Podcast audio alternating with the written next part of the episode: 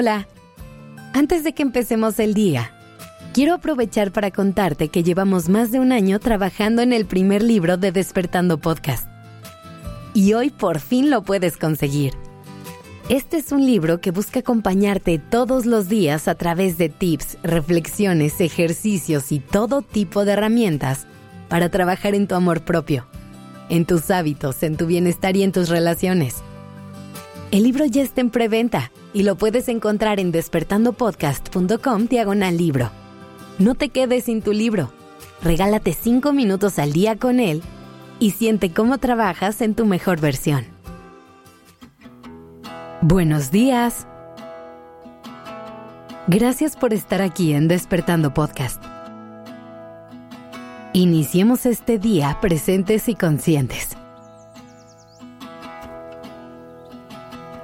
¿Te has dado cuenta de que casi siempre nos preocupamos más por cómo se ven las cosas que por cómo se sienten?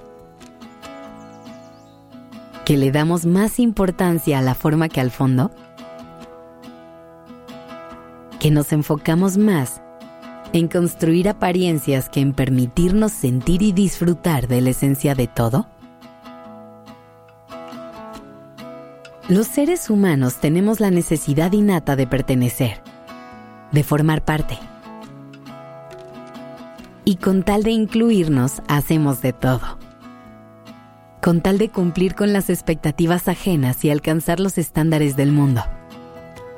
Con tal de caber en un molde que alguien más creó para nosotros.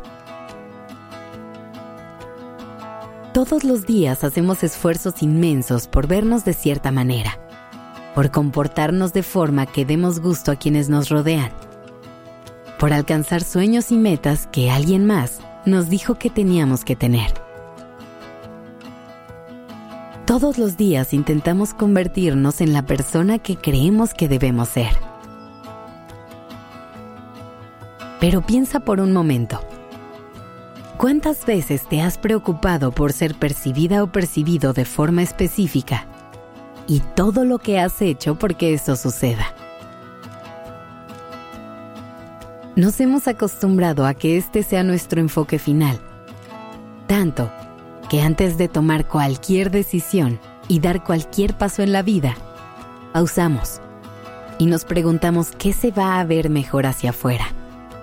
¿Qué es lo que le va a gustar más al mundo que hagamos? Y esto nos ha desconectado muchísimo de nosotros mismos, de lo que realmente somos, de nuestra esencia y autenticidad. Hemos dejado de sernos fieles con tal de construir la apariencia que deseamos dar. Nos hemos puesto cualquier cantidad de etiquetas y nos hemos escondido detrás de un sinfín de máscaras.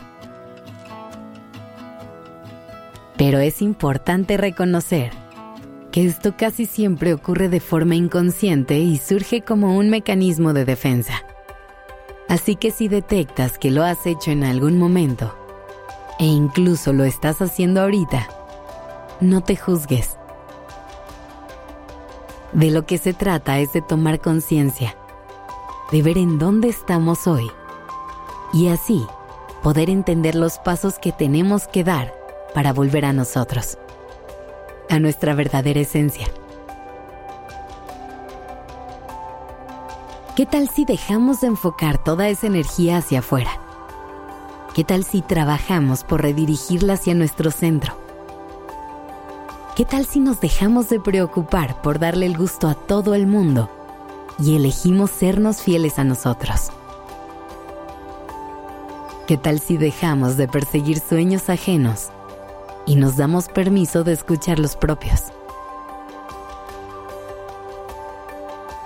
Y a lo mejor este cambio te da un poquito de miedo al principio porque hemos hecho las cosas de la misma manera por mucho tiempo.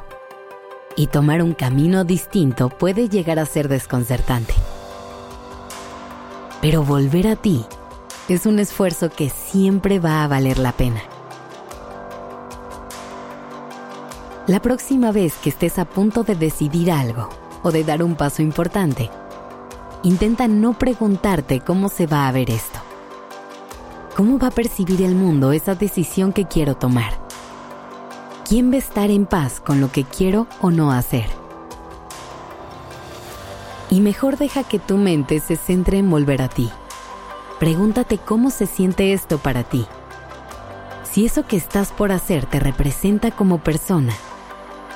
O si ese paso que estás por dar te va a acercar a la vida de tus sueños.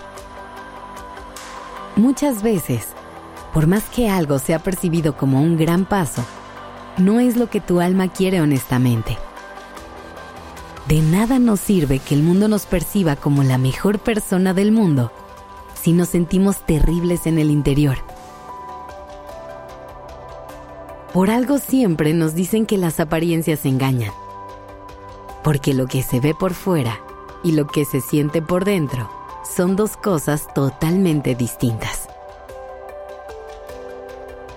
Así que cuando tengas que elegir entre alguien más y tú, siempre elígete a ti.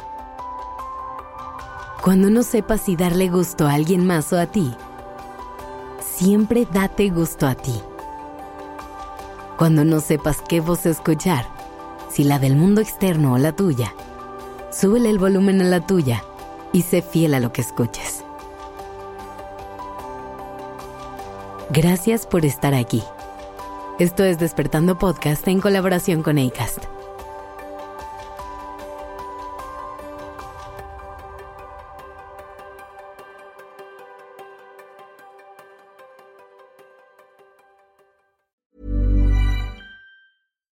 If you're looking for plump lips that last, you need to know about Juvederm lip fillers. With Juvederm Volbella XC and Juvederm Ultra XC, your lip look, whether it's subtle or bold, can last up to one full year with optimal treatment and no additional maintenance. Find a licensed specialist and see if it's right for you at Juvederm.com today. That's J U V E D E R M.com. Add fullness to lips in adults over 21 with Juvederm Volbella XC or Juvederm Ultra XC. Do not use if you have severe allergies or a history of severe allergic reactions, or if you're allergic to lidocaine or the proteins used in Juvederm. Tell your doctor if you have a history of scarring or taking medicines that decrease the body's immune response or that can prolong bleeding. Common side effects include injection site redness, swelling, pain, tenderness, firmness, lumps, bumps, bruising, discoloration, or itching. As with all fillers, there's a rare risk of unintentional injection into a blood vessel, which can cause vision abnormalities, blindness, stroke, temporary scabs, or scarring. For full important safety information, visit juvederm.com.